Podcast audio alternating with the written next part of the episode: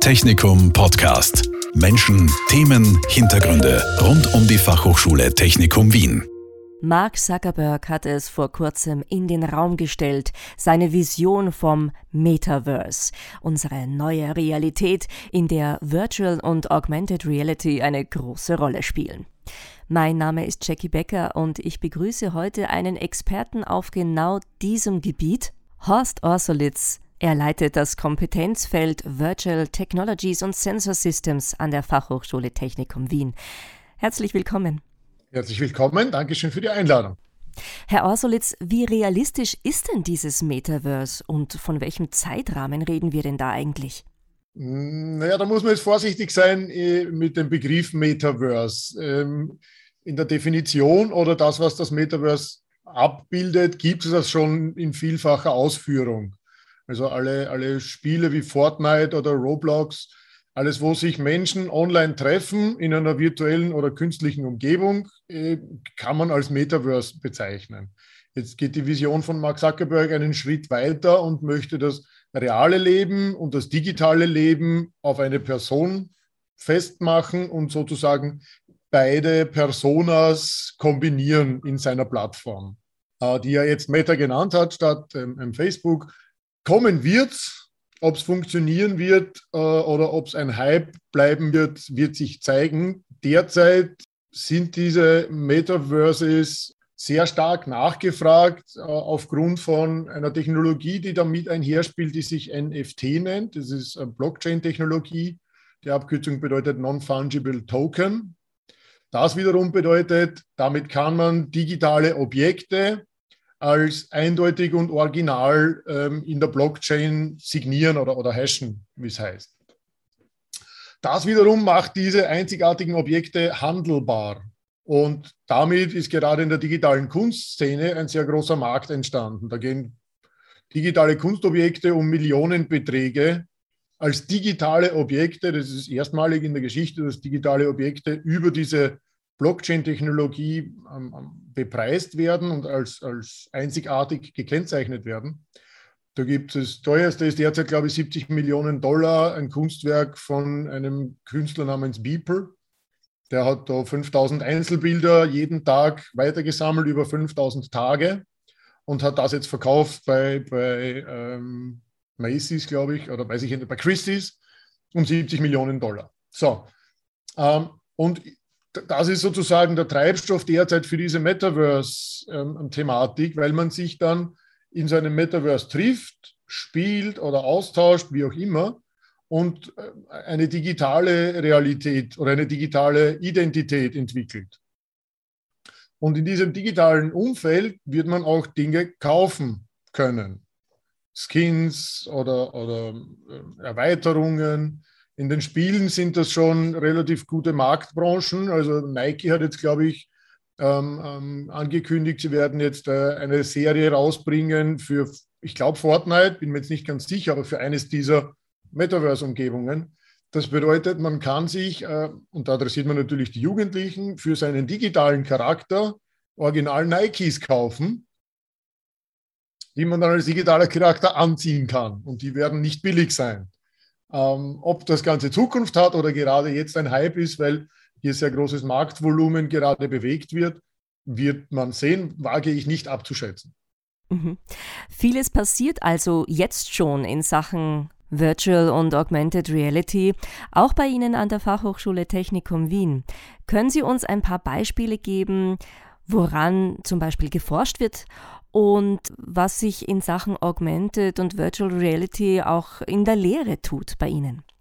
Sehr gerne. Ähm, wir sind hier an der Schnittstelle zur Industrie sehr interessiert daran, wie, wie diese Technologien, speziell produzierende Unternehmen, aber auch Hersteller weiterbringen können, ein neues Marktvolumen eröffnen, neue Business Cases eröffnen, aber auch zum Einsatz in der Lehre, ähm, speziell für die schwierigeren Lehrveranstaltungen, wo sehr viel räumliches Vorstellungsvermögen von den Studierenden abgefordert wird, äh, können diese Technologien wie Augmented und Virtual Reality ähm, die kognitive Last deutlich reduzieren beim Studierenden.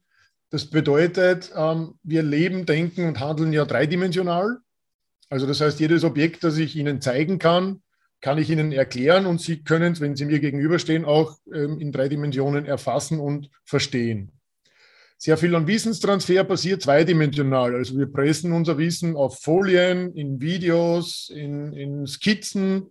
Ähm, auch in der, in, der, in der Produktion werden sehr viele Themen in Werkstattzeichnungen, in Schaltpläne, ähm, in, in Source Code letztendlich, das sind alles 2D-Informationen, gepresst. Und das Gegenüber sollte dann möglichst in der Lage sein, das Ganze im Kopf wieder in ein dreidimensionales Bild zusammenzubauen. Und genau an der Schnittstelle können diese Technologien äh, sehr starke Vorteile liefern. Und das beforschen wir auch ähm, im, im Kontext zum Beispiel in der Ausbildung der Robotik, in der Grundlagenrobotik. Da haben wir eine Augmented Reality App, die wir den Studierenden zur Verfügung stellen. Damit kann jeder Student zu Hause mit seinem Mobiltelefon sich einen Industrieroboter digital auf den Tisch stellen, kann dort ein paar Inhalte aus der Lehrveranstaltung beüben, wie ist so ein Roboter aufgebaut, was sind die einzelnen Achsbezeichnungen, welche Koordinatensysteme braucht es, ohne jetzt zu technisch werden zu wollen und können damit äh, mit dem Roboter zu Hause interagieren in drei Dimensionen, so als hätten sie das Ding vor sich stehen. Und da haben wir auch durch, durch Fragebögen bereits abgefragt, also äh, die subjektive Meinung der Studierenden, so über 100 Studierende befragt, äh, zeigt doch zu über drei Viertel, dass sie mit Hilfe dieser, dieser Applikation sich leichter getan haben, Dinge zu verstehen in der Robotik. Und es ist grundsätzlich genau die, die Lerntheorie auch dahinter. Ähm, und da werden wir auch weiterhin äh, bestrebt sein, äh, mit einem Forschungsprojekt jetzt auch durch die Unterstützung der Stadt Wien. Ähm, das nennt sich Integration virtueller Systeme in die Lehre und ähm, in die Laborumgebung. Weitere Applikationen entwickeln gemeinsam mit den Lektoren. Die gilt jetzt als erstes abzuholen um hier solche Themen wie äh, Augmented Reality Erfahrungen, Virtual Reality Laborumgebungen äh, und so weiter in die Lehre zu bringen. Speziell in Laborumgebungen ist natürlich ähm, Hardware Hardware. Also Autofahren lerne ich auch nicht durch Computerspielen, muss ich schon mal in einem Auto gesessen sein. Das ist vollkommen klar. Aber gewisse Lerneffekte können sich äh, durch entsprechende Simulationen und Virtual Reality Umgebungen deutlich kostengünstiger abbilden lassen. Wir sind an der Fachhochschule schon sehr gut aufgestellt und auch sehr, sehr glücklich über die gute Kooperation mit der Industrie, was Hardware anbelangt. Wir, da, da fällt uns eh an nichts, aber jetzt ähm, ähm, spannendere Laborumgebungen wie jetzt eine Produktion im Automobilsektor oder ähm, andere Laborübungen, wo das Hardware-Equipment ähm, sehr, sehr teuer ist, können, könnte und wird durch Virtual Reality ähm, deutlich einfacher verfügbar gemacht werden können.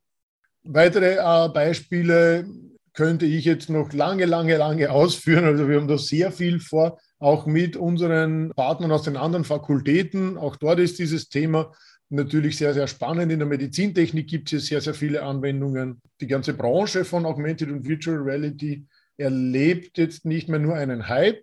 Das war vor ein paar Jahren, äh, kam immer wieder mal als Technologie in dem äh, Gartner Hype Cycle vor, ist aber auch immer wieder verschwunden.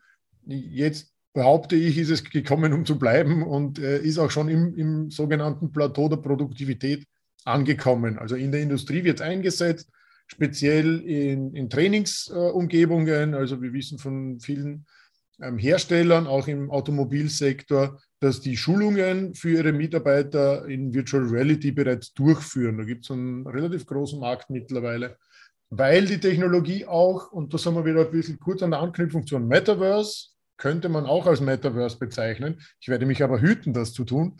Aber ähm, in Multi-User-Umgebungen das durchzuführen. Das heißt, ich habe eine Gruppe in Deutschland, eine Gruppe in Japan und eine Gruppe in den USA. Die können, so man die Zeithürde überwindet, gleichzeitig ähm, sich in diesem virtuellen Raum treffen und Entwicklung betreiben, ähm, sich austauschen oder eine Schulung durchführen.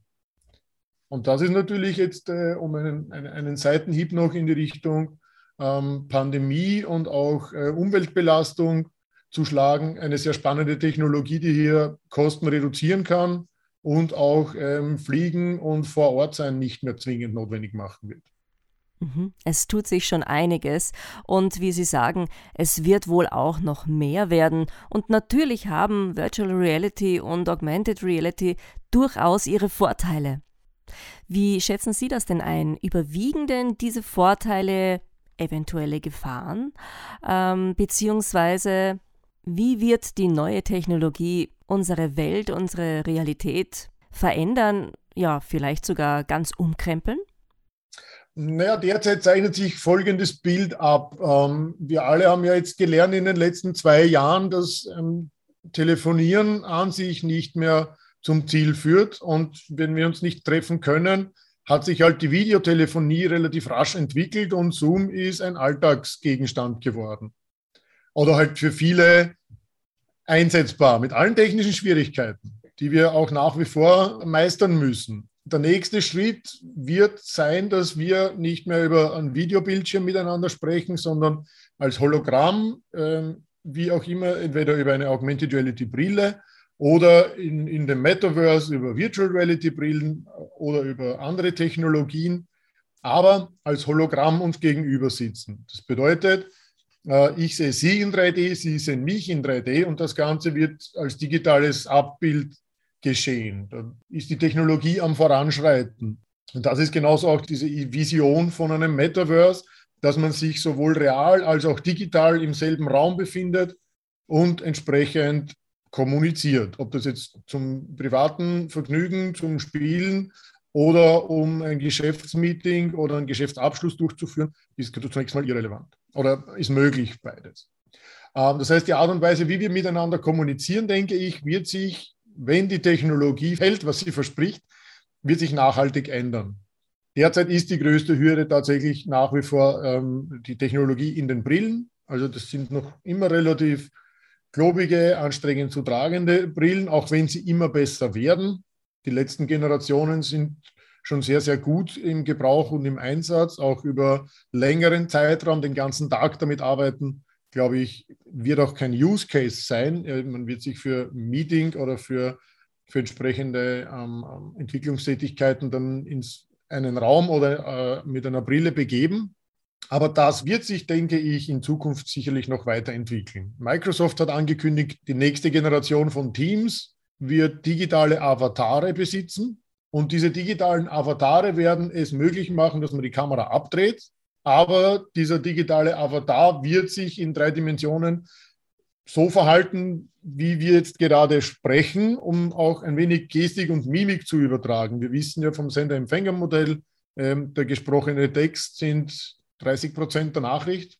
Und Gestik, Mimik und so weiter ist einfach essentiell, um, um Informationen zu vermitteln. Und da haben die großen Hersteller alle schon in diese Richtung investiert.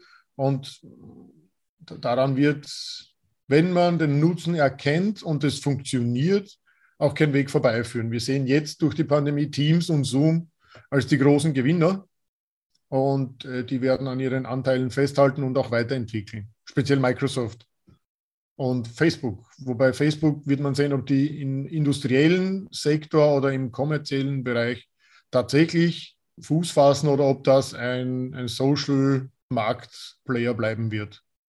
Mhm. Sie haben schon ein paar Mal die Pandemie angesprochen.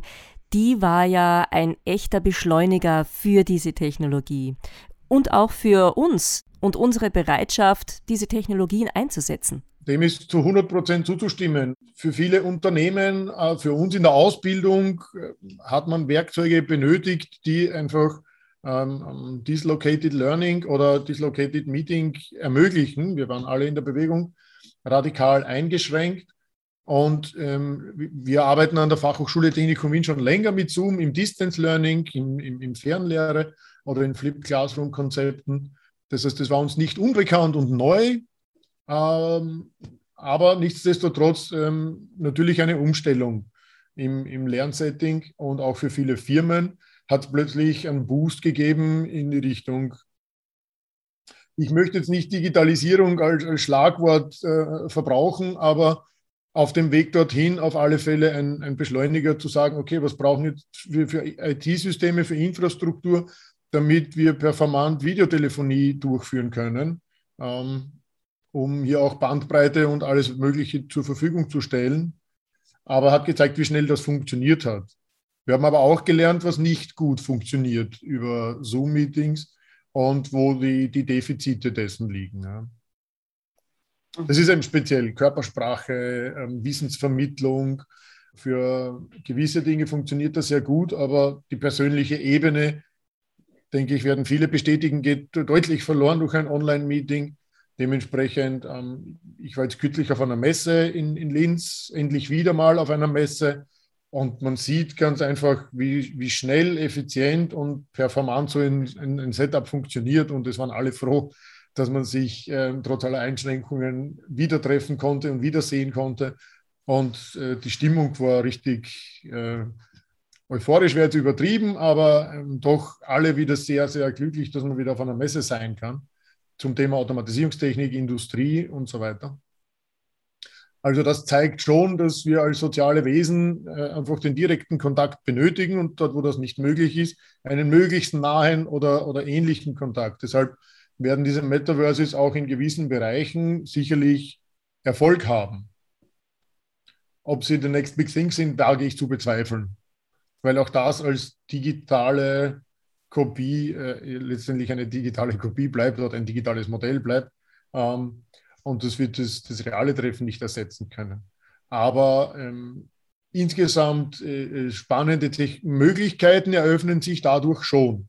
Sowohl im, im, Lernen, in der Ausbildung, als auch für, wie gesagt, wir, wir, wir konzentrieren uns hier in, in unserem Tun sehr stark auf Industrie und Industriepartner vom produzierenden Betrieb ähm, im Shopfloor, also auf der untersten Ebene, wo die Produktion stattfindet, bis rauf zur unternehmerischen Ausrichtung gibt es hier sehr, sehr viele Potenziale, die derzeit vielleicht noch nicht vollständig genutzt werden. Ob es ein Metaverse für eine Industrie gibt, äh, kann ich mir schwer vorstellen. Es bleibt spannend, es wird spannend, wie viel von dieser Technik, wie viel Metaverse tatsächlich in Zukunft unsere Realität bestimmen oder beeinflussen wird. Das lassen wir auf uns zukommen. Fakt ist, die Technologien entwickeln sich rasant, äh, so rasant wie nie zuvor. Das ist für viele schwierig, ähm, Schritt zu halten. Auch für uns in der Ausbildung ist es schwierig, die Technologien so einzustufen mit was brauchen die Studierenden, wenn sie rauskommen an, an, an Rüstzeug und an Werkzeugen draußen. Bei Augmented und Virtual Reality bin ich überzeugt davon, dass diese ähm, Tools jetzt ihren Bestand haben werden. Sie sind in der Industrie angekommen. Sie werden weiter wachsen. Ähm, das Marktvolumen wird weiter wachsen. Dementsprechend ist hier der technologische Reifegrad erreicht, dass man sagen kann, das sollte man auch in der Lehre mit einsetzen an, an Werkzeugen und auch ausbilden. Ob wir irgendwann einen Metaverse-Unterricht beschreiten werden äh, oder Metaverse-Universitäten, auch ein vorstellbares Szenario, aber wahrscheinlich nicht als Alleinstellungsmerkmal, sondern als zusätzliche Option, würde ich meinen. Wir gehen einer spannenden Zukunft entgegen, davon bin ich überzeugt. Na dann auf in diese neue Zukunft. Vielen Dank, Horst Orsolitz von der Fachhochschule Technikum Wien, Leiter des Kompetenzfeldes Virtual Technologies und Sensor Systems. Vielen Dank für Ihre Einblicke und Ausblicke und dass Sie sich Zeit genommen haben. Sehr, sehr gerne. Vielen Dank nochmal für die Einladung. Hat Spaß gemacht. Technikum Podcast. Menschen, Themen, Hintergründe rund um die Fachhochschule Technikum Wien. Dieser Podcast wurde produziert von Radio Technikum.